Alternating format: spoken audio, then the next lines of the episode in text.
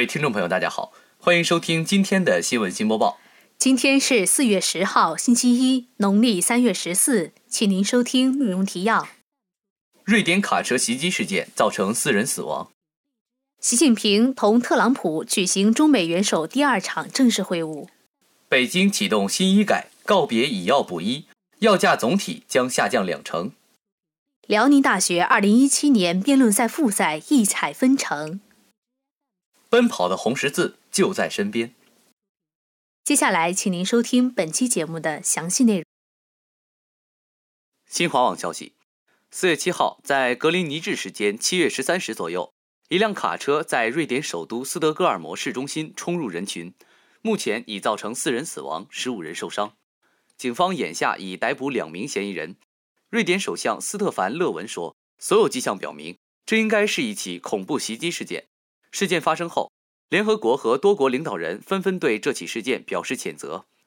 肇事车辆是一辆运货卡车，一名蒙面人在卡车卸货过程中趁司机不备，跳进驾驶室将卡车开走，随后高速向斯德哥尔摩市中心皇后大街上的人群驶去，最终撞向一处购物中心。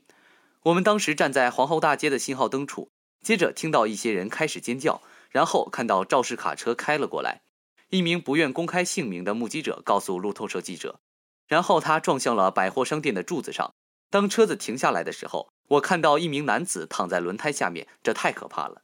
事发时在商店购物的六十六岁老人莱安德·努德表示，汽车撞向购物中心时像炸弹爆炸一样，商店入口处冒出浓烟。事发后，警方封锁事发区域并疏散人群，议会大厦被封闭戒严，市中心所有地铁线路暂时停运。目前，这起袭击事件已造成四人死亡，十五人受伤。地方当局八日早些时候说，眼下已有六名伤者住院，其余患者仍在接受救治，其中包括一名儿童。本台记者戴天怡。新华网消息：二零一七年四月七号，国家主席习近平在美国佛罗里达州海湖庄园同美国总统特朗普举行中美元首第二场正式会晤。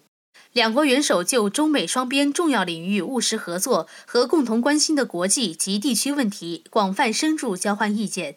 双方认为，这次两国元首会晤是积极和富有成果的。双方同意共同努力扩大互利合作领域，并在相互尊重的基础上管控分歧。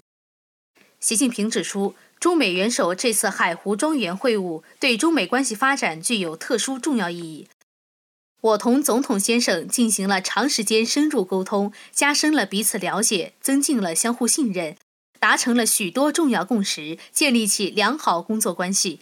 且军事安全互信是中美战略互信基础，双方要共同努力，不断增进两军互信和合作。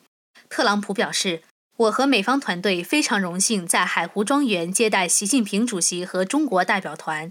我同习近平主席谈得很好，建立了非凡的友谊。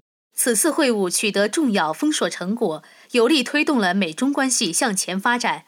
美方将同中方展开合作，努力消除影响两国关系的因素和问题，使美中关系实现更大发展。美中关系一定能发展得更好。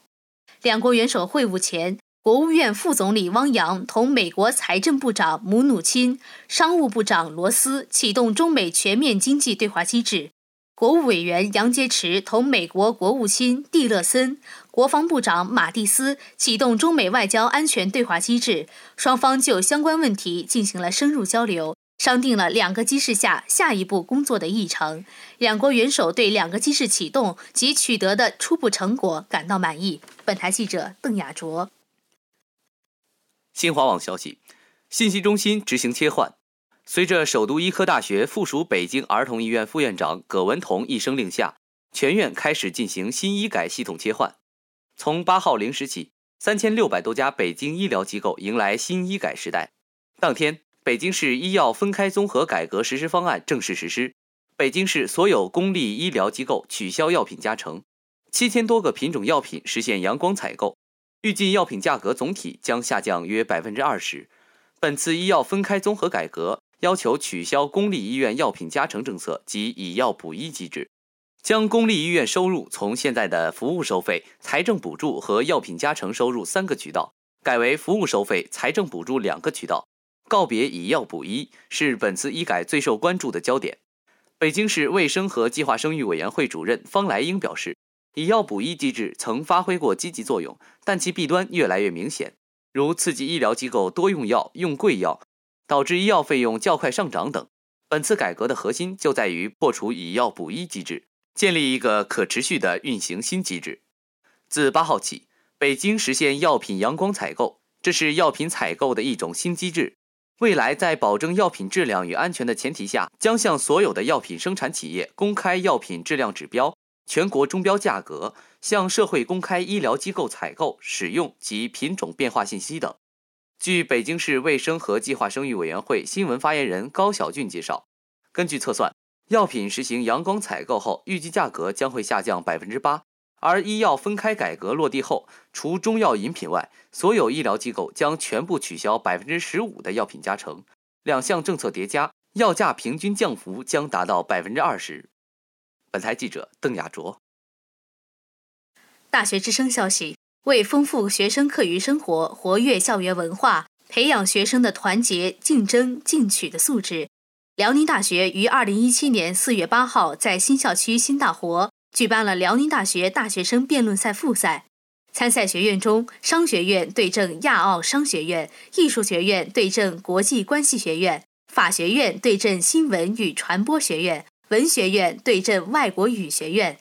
初赛的第一场比赛由正方文学院对阵反方外国语学院，正反双方紧扣诚信的养成，主要靠道德约束或者法律约束这一辩题进行了激烈交锋。首先，由正反方一辩各进行三分钟的开篇陈词，对各方所持观点进行总体阐述。接下来是公辩环节，此环节是经过双方辩手精心准备的，双方的攻辩问题十分犀利，获得了在场观众的热烈掌声。最精彩也是最令人期待的，要数自由辩论阶段了。在这一环节，双方使尽浑身解数，旁征博引，妙语连珠。借用案例、数据来支持自己的论点，正反两方辩手交锋激烈，思维敏捷。在最后总结陈词环节中，双方四辩都为本方的观点以及看法加以总结和说明，都在为辩论比赛的胜利做着最后的争取。比赛的气氛也达到高潮。